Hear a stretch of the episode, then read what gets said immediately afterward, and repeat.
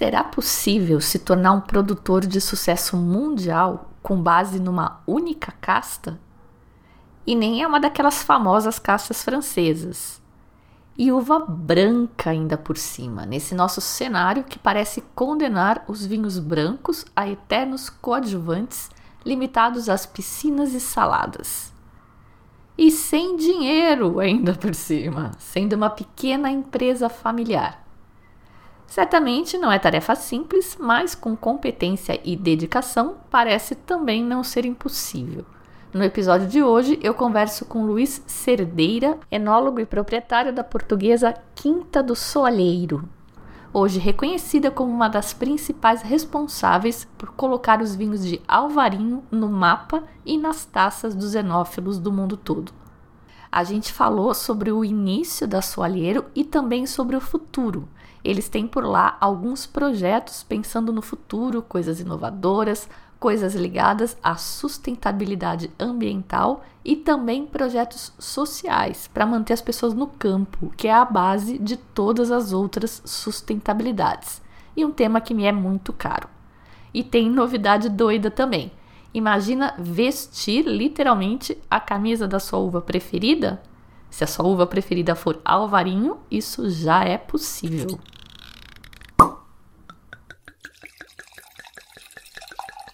Esse episódio conta com o apoio das madrinhas e padrinhos do Simples Vinho e da For You Wine, a sua curadoria de vinhos. Apoie esse trabalho apadrinhando e tenha acesso a promoções e conteúdos exclusivos.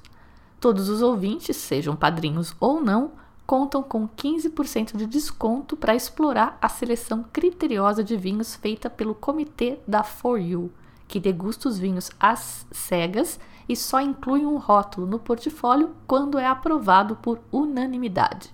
É só usar o cupom SIMPLES4U no site 4u.wine, super simples. Toda quarta-feira tem ainda um rótulo com 25% de desconto e agora, em caráter manual e experimental, a adega virtual, para você poder comprar devagar e ainda assim economizar no frete.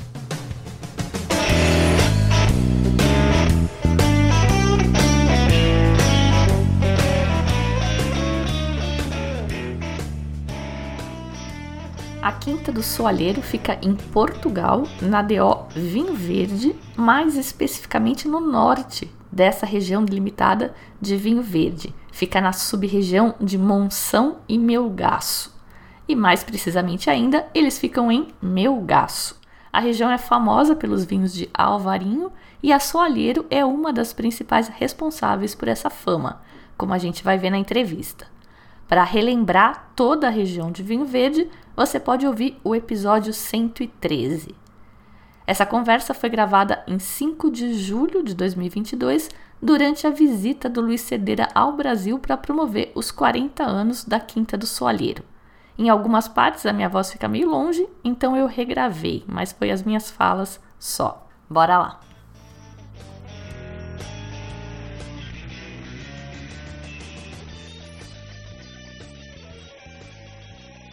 O meu pai, eh, na verdade, começou em 1974, que foi o ano em que plantou a primeira vinha contínua de Alvarinho. Eh, e é essa uva eh, já existia em Monção e Melgaço e nós fomos o primeiro produtor no Conselho de Melgaço. Decorridos as experiências necessárias para fazer vinho, em 82 surge a marca. E é esse o marco que nós assinalamos este ano, os 40 anos. Uh, descobrimos uma garrafa assinada pelo meu pai e por toda a família, de 20 de março de 1982, a primeira garrafa, e essa garrafa criou o marco. Ou seja, a festa dos 40 anos vai durar um ano e começou no mês de março passado. Vão abrir a garrafa? Uh, não sei, ainda não temos decidido se vamos abrir ou não. É uma pergunta difícil porque a gente tem sempre tendência para guardar. E é a última, né? E é a última e é a única. Soalheiro é o nome do local onde vocês plantaram essa primeira vinha. O que significa soalheiro? Soalheiro significa local exposto ao sol. É um local que tem sol todo dia. Essa vinha já tinha esse nome antes do meu avô. Não sabemos a origem do nome. O que sabemos é que ela tem sol todo dia e foi a origem da marca. No caso do, desta parcela, que é um hectare e que está na família desde sempre, chama-se soalheiro. Soalheiro que é, significa local exposto ao sol. E na verdade, pela orientação que ela tem, desde o nascer do sol até ao, ao poente, há sempre sol naquelas vinhas. E a alvarinho, quando ela toma mais sol, ela fica com a casca mais rosadinha? Correto. O alvarinho, eh, há clonas que ficam até um bocadinho eh, mais rosado, como o Pinot Gris, mas nos nossos clones que temos no soalheiro, normalmente só fica com a cor amarela mais carregada. Esta, este tipo de, de, vinha, como é uma cobertura total, como é uma ramada, uma ramada é uma vinha que os cachos estão protegidos da luz pelas folhas, porque as folhas estão acima dos cachos, é tipo uma cobertura total. E esta vinha, as uvas nunca chegam a ficar amarelo torrado. Por isso, mesmo que elas apanhem sol todo o dia, ficam sempre com frescura com este frescor, com este sabor mais cítrico na boca, que é uma das vantagens do nosso alvarinho. E esse primeiro vinho da, do soalheiro foi feito na garagem? Tem a história de um carro vermelho. É verdade, é verdade. Uh, o meu pai na altura pôs fora o carro, só carro, sai fora da garagem e entraram umas pipas. E, e nessa altura as pipas, uma curiosidade, a madeira que se usa na nossa região, que se usava tradicionalmente, e hoje em dia eu ainda tento recuperar, eh, são barricas de castanho, madeira de castanho, e não a hoje mundialmente conhecido carvalho. E nessa altura, então, na verdade, eh, entraram as pipas e se fez o primeiro soalheiro. Que uma história curiosa é que a primeira pipa, nós chamamos pipas aos cascos, eh, que se produziu, que tinha 250 litros, teve um azar. E ao chegar de manhã, como a torneira saiu, não havia vinho. Então o primeiro eh, azar do soalheiro foi esse. O meu pai constatou que tinha que meter muito bem a torneira, porque senão a torneira podia sair e acontecer estes, estes precalços. Felizmente nunca mais tivemos precalço nenhum e tem corrido tudo muito bem. O soalheiro começou como sendo uma família, e a nossa família, e hoje em dia somos uma família de famílias, porque precisamos realmente de promover o nosso território, o nosso pontinho mais norte de Portugal, o Minho, e no Minho esse ponto mais norte, que é lindíssimo para visitar, é verde, de cor. Eh, é diferente do sul do país, é diferente do Douro, que é mais monocultura, mais vinha. Nós temos sempre vinha e floresta.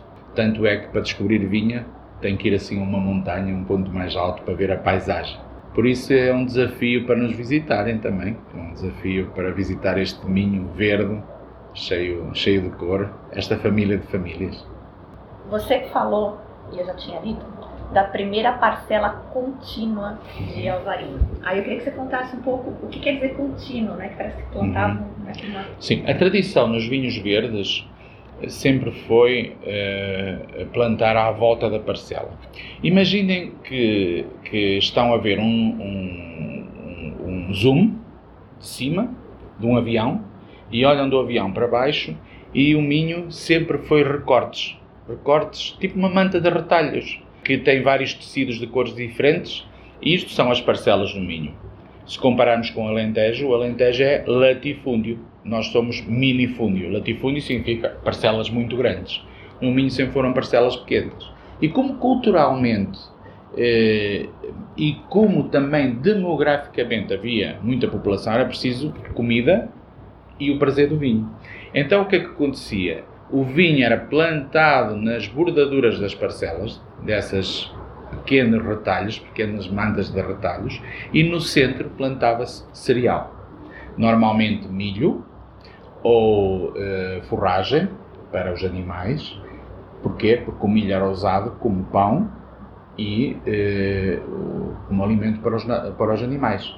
Só mais tarde, e daí nós falamos da primeira vinha contínua, é que em Melgaço se plantou essa vinha em toda a parcela. Ou seja, as bordaduras desapareceram e toda a parcela onde anteriormente era plantado cereal passou a ser plantada vinho.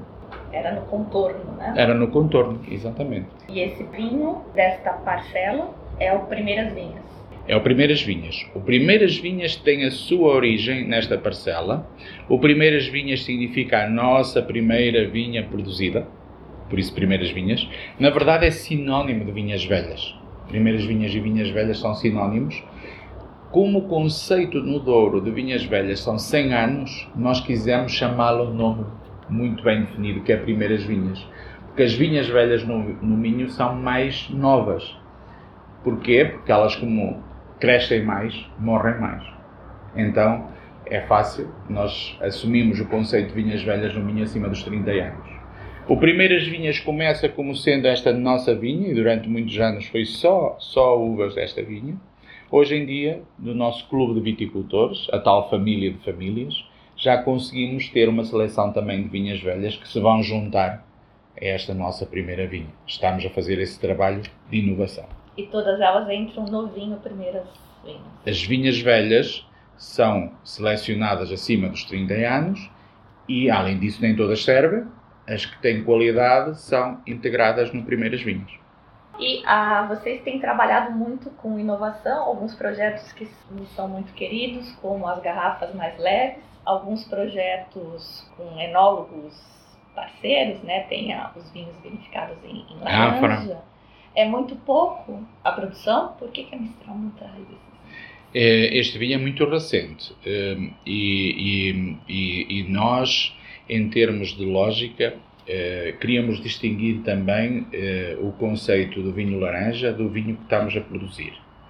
O que é que acontece? Eh, na verdade, eh, depois de visitar a Geórgia, que foi o primeiro país do mundo que historicamente esteve ligado à produção de vinho, criei algum entusiasmo para, por estes vinhos, que são diferentes. E na verdade há uns que têm um processo mais oxidativo, que são chamados de vinhos laranja, e há outros que, posso dizer, bem raros, que não têm esse processo oxidativo tão acentuado e que a cor é um amarelo um bocadinho mais carregado, mas não chega a ter a cor eh, rosada, a ter a cor alaranjada, a cor um bocadinho salmão, ok?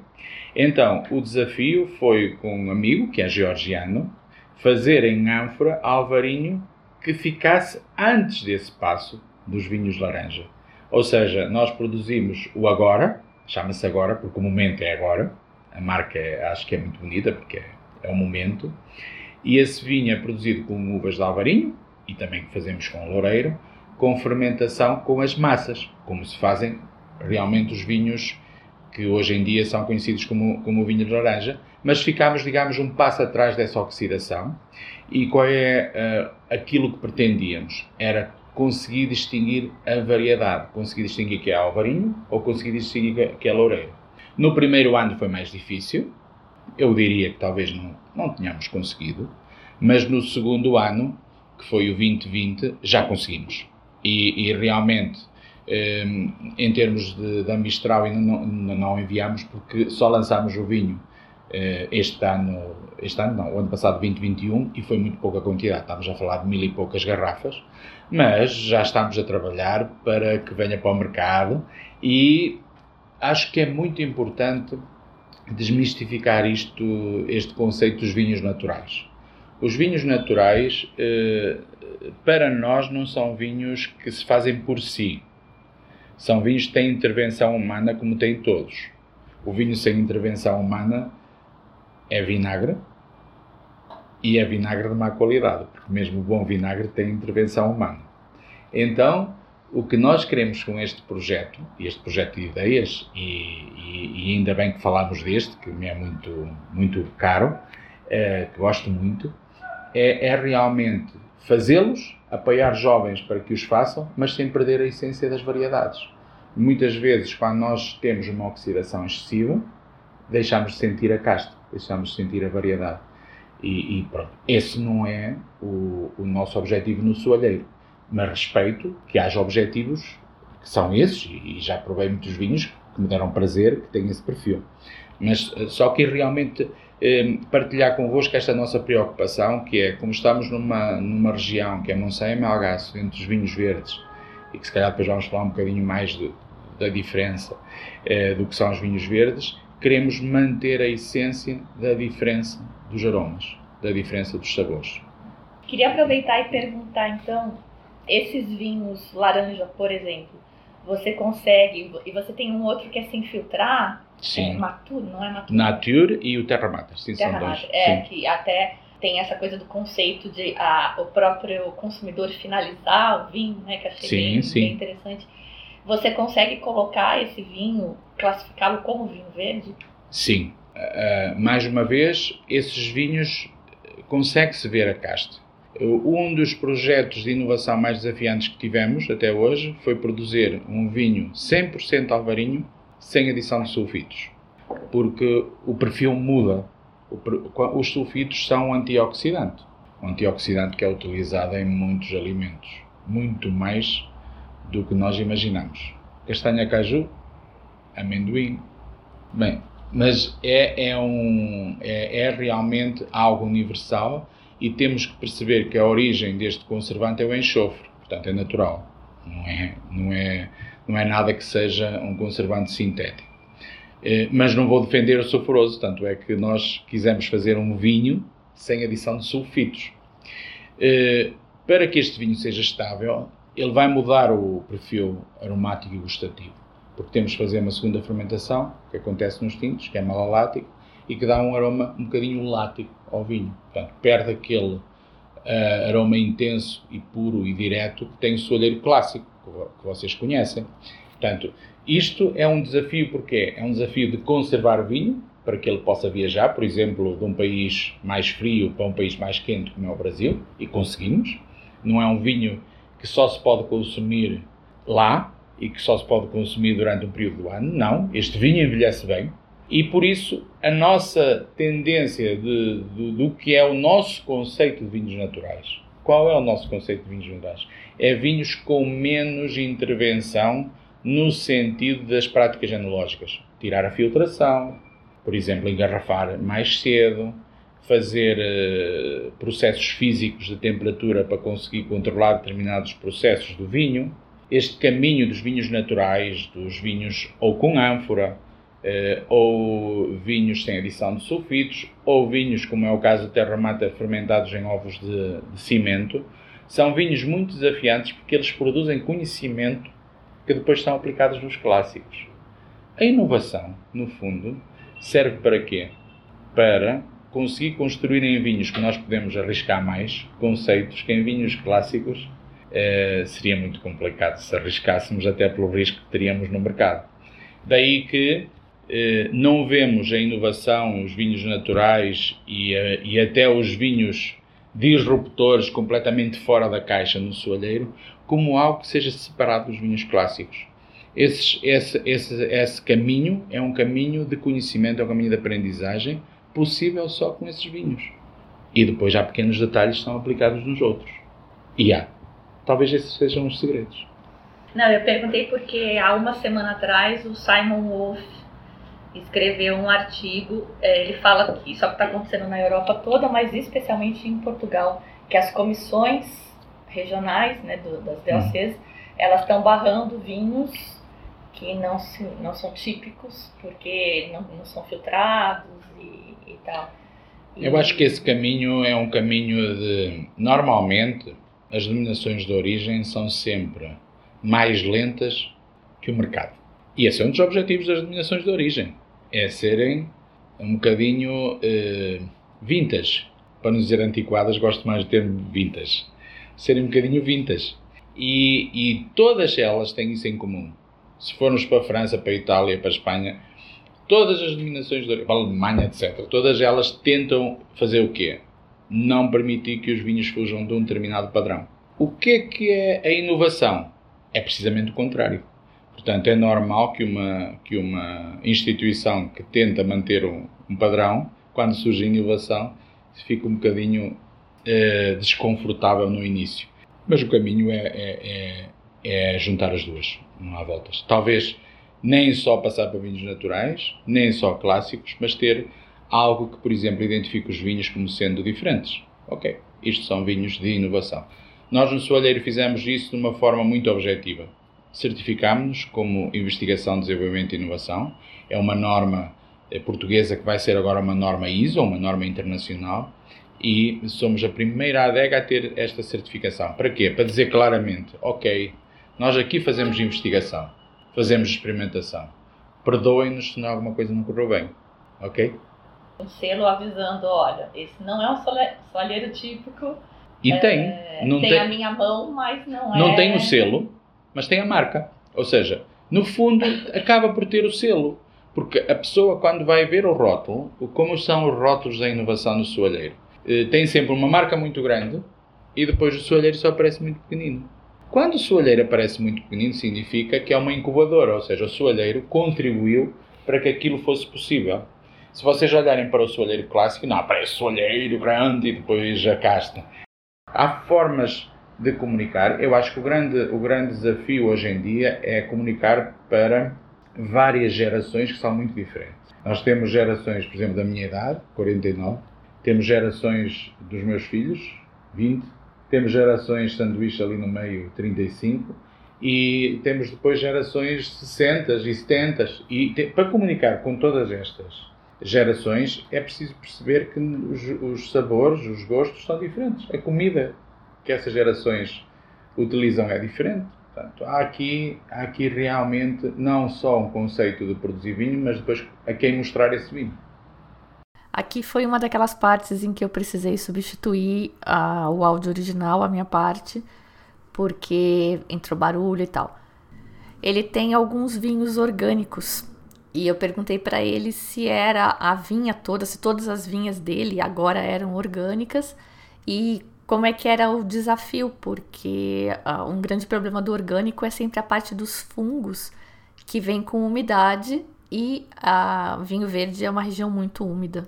Neste momento, uh, só as vinhas nossas, eh, que são 12 hectares, é que estão nesse modo de cultura, porque é muito desafiante realmente. E é desafiante porque Por dois motivos. Um, é preciso de conhecimento, e o conhecimento não é fácil porque ele está em determinadas pessoas que tem que ser transmitido muitas vezes via verbal, via oral, por conversa, e é preciso ir a formações. A segunda, é, é, porque é preciso ir à vinha todos os dias. E isso, é, numa região onde a vinha é trabalhada muitas vezes em part-time, porque são pequenas parcelas, e onde o sustento da família está na vinha mais outro trabalho que a pessoa tenha, é muito mais difícil de implementar. Os conceitos de agricultura sustentável, biológica neste caso, são conceitos que não são difíceis de implementar se houver estas duas coisas, conhecimento e disponibilidade para ir à vinha todos os dias. Se houver isto, é fácil. É fácil. Agora, se não houver isto e que não existe em muitos dos casos em muitas regiões do mundo, é claro que é difícil. Depois ouvimos comentários como este ano houve uvas, no, no ano a seguir não houve, este ano houve, no outro não houve, e isto não pode acontecer numa atividade que é económica. Principal sustentabilidade das vinhas é económica. Por isso é que as pessoas têm vinhas. Não é um jardim. Se fosse um jardim, era só para a parte uh, mais visual e de tirar umas fotografias no jardim. Mas não, a vinha é, é tem, esse, tem essa parte económica de melhorar uh, o, a qualidade de vida das famílias. Nós, nós olhamos para a parte para a nossa sustentabilidade de uma maneira muito global. É, como, como já deu a perceber, eu acredito que sem sustentabilidade económica, qualquer das sustentabilidades seguintes não é possível. A primeira é que as pessoas tenham pão na mesa e possibilidade de realmente ser uh, economicamente uh, independentes. A partir daí, uh, todas as outras são possíveis que era a parte ambiental, que era o caso da garrafa, onde transformamos uma garrafa que era mais pesada numa garrafa mais leve, e o objetivo foi muito simples. Os vinhos de qualidade podem estar em garrafas leves. Eu acho que no futuro, se um vinho de qualidade não estiver numa garrafa leve, vai ser mal visto. Porque tem que recorrer ao peso da garrafa e ao tamanho da rolha para dar diferenciação à qualidade do vinho. E não é isso que nós pretendemos. Nós pretendemos que a garrafa seja packaging, seja um meio de transportar o vinho. Sustentabilidade eh, cultural é fundamental. Não podemos perder raízes. E as raízes mudam, a cultura muda, mas há sempre eh, determinados eh, preceitos, determinadas rotinas, determinadas tradições que o são porque historicamente foram validadas. E se há uma determinada cultura que historicamente validou, cortar com essa cultura pode ser complicado. Nós somos tudo aquilo que comemos. Se nós comemos salada todos os dias, vamos ser diferentes do que comer, uh, por exemplo, bifes de vaca todos os dias. E a cultura é um pouco isto. É um pouco olhar para as tradições. E nós temos uma cultura de gastronomia mediterrânea completa, que vocês também têm aqui no Brasil, que é a mistura de vários ingredientes, de proteínas, de hidratos, de... onde o vinho eu o vejo como parte integrante dessa cultura. Sem excessos, sempre consumir com moderação, mas a fazer parte dessa cultura alimentar e convivial, porque desinipa a conversa e torna as pessoas mais felizes. A última parte, a parte social, não se limita a ajudar quem precisa. É importante olharmos para a parte social também como o bem-estar das tais famílias que estão à volta do soalheiro, os nossos colaboradores, os nossos produtores de, de uva, e onde eh, essa parte social é, é, importante. Existe não só pegada carbónica, mas existe pegada social das empresas. E, e acho que isto no futuro vai ser clara, claramente cada vez mais diferenciador para trabalhar com a cabeça levantada no mercado. É, nós temos um projeto praticamente não divulgamos nas garrafas, é mesmo assim. E, e, é um projeto que nos dá muito gozo porque apoiamos eh, adultos que têm dificuldades de inserção no mercado de trabalho a trabalhar na vinha. E resumindo, estão felizes. Uh, o resto, o resto, o resto é vinho, é história, é, é isto que eu disse, é cultura, é partilha. Uh, curiosidade, a Alvarinho é a uva mais cara de Portugal? Correto? É, de, em termos de preços médios, já é mais caro há muito tempo. Estamos a falar de um preço quilograma mínimo 1 euro e, e, e, isto está muito acima do que era normalmente praticado em Portugal. Claro que há sempre flutuações de ano para ano, mas globalmente é, é uva mais cara do país. É, produção, rendimento médio de 4 toneladas e meia por hectare? É nós temos esse rendimento médio. Eh, nós não podemos olhar para o Alvarinho como rendimentos médios. As médias em estatísticas escondem muita, muita coisa. Então, eh, o Alvarinho tem vinhas que são adaptadas para produzir vinhos mais frescos, mais enfrutados, mais intensos. Podem produzir até 10 mil quilos hectare. E vinhas que estão adaptadas para os tais vinhas velhas, para vinhos com maior concentração, podem produzir até 6 mil quilos hectare. Tudo que fuja um bocadinho disto já é, já é, já é exagero, certo? Agora, um, a maior diferença do alvarinho não é esta, porque isto é uma produção até interessante, do ponto de vista da produção por hectare para a nossa região é interessante, mas é o rendimento da uva em vinho, onde legalmente eh, ela tem que produzir no máximo 0,65, ou seja, 100 litros, 100 quilos, desculpa, dão 65 litros de vinho no máximo, enquanto que qualquer variedade em Portugal, 100 quilos, produzem no máximo até 75 litros.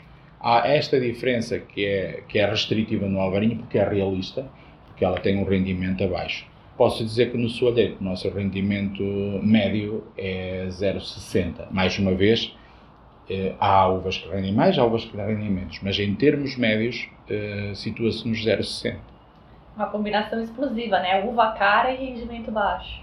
É, é a combinação uh, ideal para, para um negócio com sucesso. Estou a rir, estou a rir, estou a rir. então vamos falar da denominação de origem? Certo. Denominação de origem, muito simples. Denominação é um nome, origem é uma origem geográfica e o, o C ou o P o C quer dizer controlo, P quer dizer protegida. Na Europa pode ser DOC ou DOP. Denominação vinho verde é a nossa denominação de origem. eh, a origem é uma das sub-regiões do vinho verde. Ou seja, o vinho verde tem nove sub-regiões e Monção e Melgaço é a sub-região onde nós estamos inseridos, é o ponto mais norte de Portugal e é o ponto mais norte dos vinhos verdes. É uma região rodeada de montanhas, tem um clima diferente das outras sub-regiões do vinho verde e eh, que esteve desde sempre ligada à origem do alvarinho. A regulação desta sub-região remonta a 1900. Hum, Quando se demarcou o vinho verde, demarcou-se também esta proteção para, para, para o alvarinho, onde aqui tem a sua, eh, a sua origem em termos de produção. Um dado curioso e que mostra realmente isto é que em todo Portugal, se olhares para todo Portugal, onde a uva alvarinho eh, está plantada em vários locais, para nós termos a noção da importância de Monção e Melgaço, eu penso que será a primeira DO pequenina em Portugal, porque nós podemos ter uma DO dentro da DO dos vinhos verdes. Eh, esta, esta, este Monção e Melgaço tem 75% de todo o alvarinho plantado no país. É muito grande, é enorme. Ok, mas a região de uh, Monção e, e Melgaço tinha a exclusividade de usar alvarinho no, no rótulo até hum. 2015. Sim, vamos ter objetivos. Essa exclusividade nunca existiu para a casta. Toda a região dos vinhos verdes sempre pôde usar alvarinho no rótulo. E todo o país, porque ninguém pode ser dono de uma casta. O que existia era uma proteção quanto à denominação de origem, vinho verde, de todos os vinhos que mencionam DOC, vinho verde, alvarinho, terem a sua origem em Monção e Melgaço. O que aconteceu foi que, eh, por acordo, eh, essa, essa limitação deixou de existir. Mas a maior parte dos produtores já usava antes disso alvarinho como igeminho. Não, não é, diria, eh, não é algo que, que se pudesse limitar no passado, e nós, como soalheiro, como vemos isto, vemos como uma necessidade, sobretudo, de proteger quem muito investiu no, nas uvas Alvarinho, e, e, refiro, um, reforço que 75% do Alvarinho plantado em Portugal está nesta região, e o que temos visto nestes últimos anos, eh, já após abertura, é que se mantêm realmente as diferenças, há uma procura pelo Alvarinho de Monção e Melgaço, é porque ele é realmente diferente. E esta procura não é só a nível do mercado regional, no mercado português, é também a nível da, do mercado internacional, que mostra que estamos a fazer um bom trabalho. Os produtores estamos a fazer, todos os produtores estamos a fazer um bom trabalho e nós, Soalheiro, como a, a marca mais antiga em Melgaço e, e, uma das marcas pioneiras no, no território de Monção e Melgaço, vamos continuar a trabalhar com a nossa família de famílias para que sejamos um ponto de Portugal, conhecido lá fora, também no Brasil. E com toda essa inovação, o que, que você vai contar para a gente aí de novidade? O que está vindo que a gente pode esperar? É, eu acho que nesta fase do soalheiro pode-se esperar tudo aquilo que não se pode esperar. Quando a gente diz pode-se esperar tudo aquilo que não se pode esperar, posso partilhar convosco que foi lançado este, este fim de semana um, um projeto pioneiro, onde nós há cerca de um ano começamos a produzir tecido com a Tintex, que é uma empresa de referência da área têxtil, eh, com uva, um algodão orgânico que tem uva na parte exterior, uva de alvarinho. E este fim de semana foi lançada a primeira linha de roupa para a área da hotelaria e restauração, por uma empresa muito conhecida em Portugal, e também em termos internacionais que se chama ProChef. Por isso, uh, da nossa inovação, tudo pode ser esperado até tecido. A gente vai poder vestir a camisa do Alvarinho mesmo. E o que é isto, se não economia circular no melhor que se pode fazer, porque a verdade, as uvas depois de prensadas, o valor é igual a zero, mas se as uh, reutilizarmos, passam a ter valor novamente. Isto é economia circular. E esse foi o Luiz Cerdeira, da Quinta do Soalheiro, em visita ao Brasil, promovendo os 40 anos da Quinta. E eu queria encerrar propondo uma reflexão sobre as palavras do Luiz, de que é preciso garantir o pão na mesa. Pensa nisso na próxima vez que você for à Europa e vir aquela prateleira cheia de vinho de 2 euros. Será que isso é sustentável? Essa reflexão vale para tudo na vida, não só vinho. Eu sou a Fabiana Knossaisen e vou ficando por aqui com o Simples Vinho. Tchim, tchim.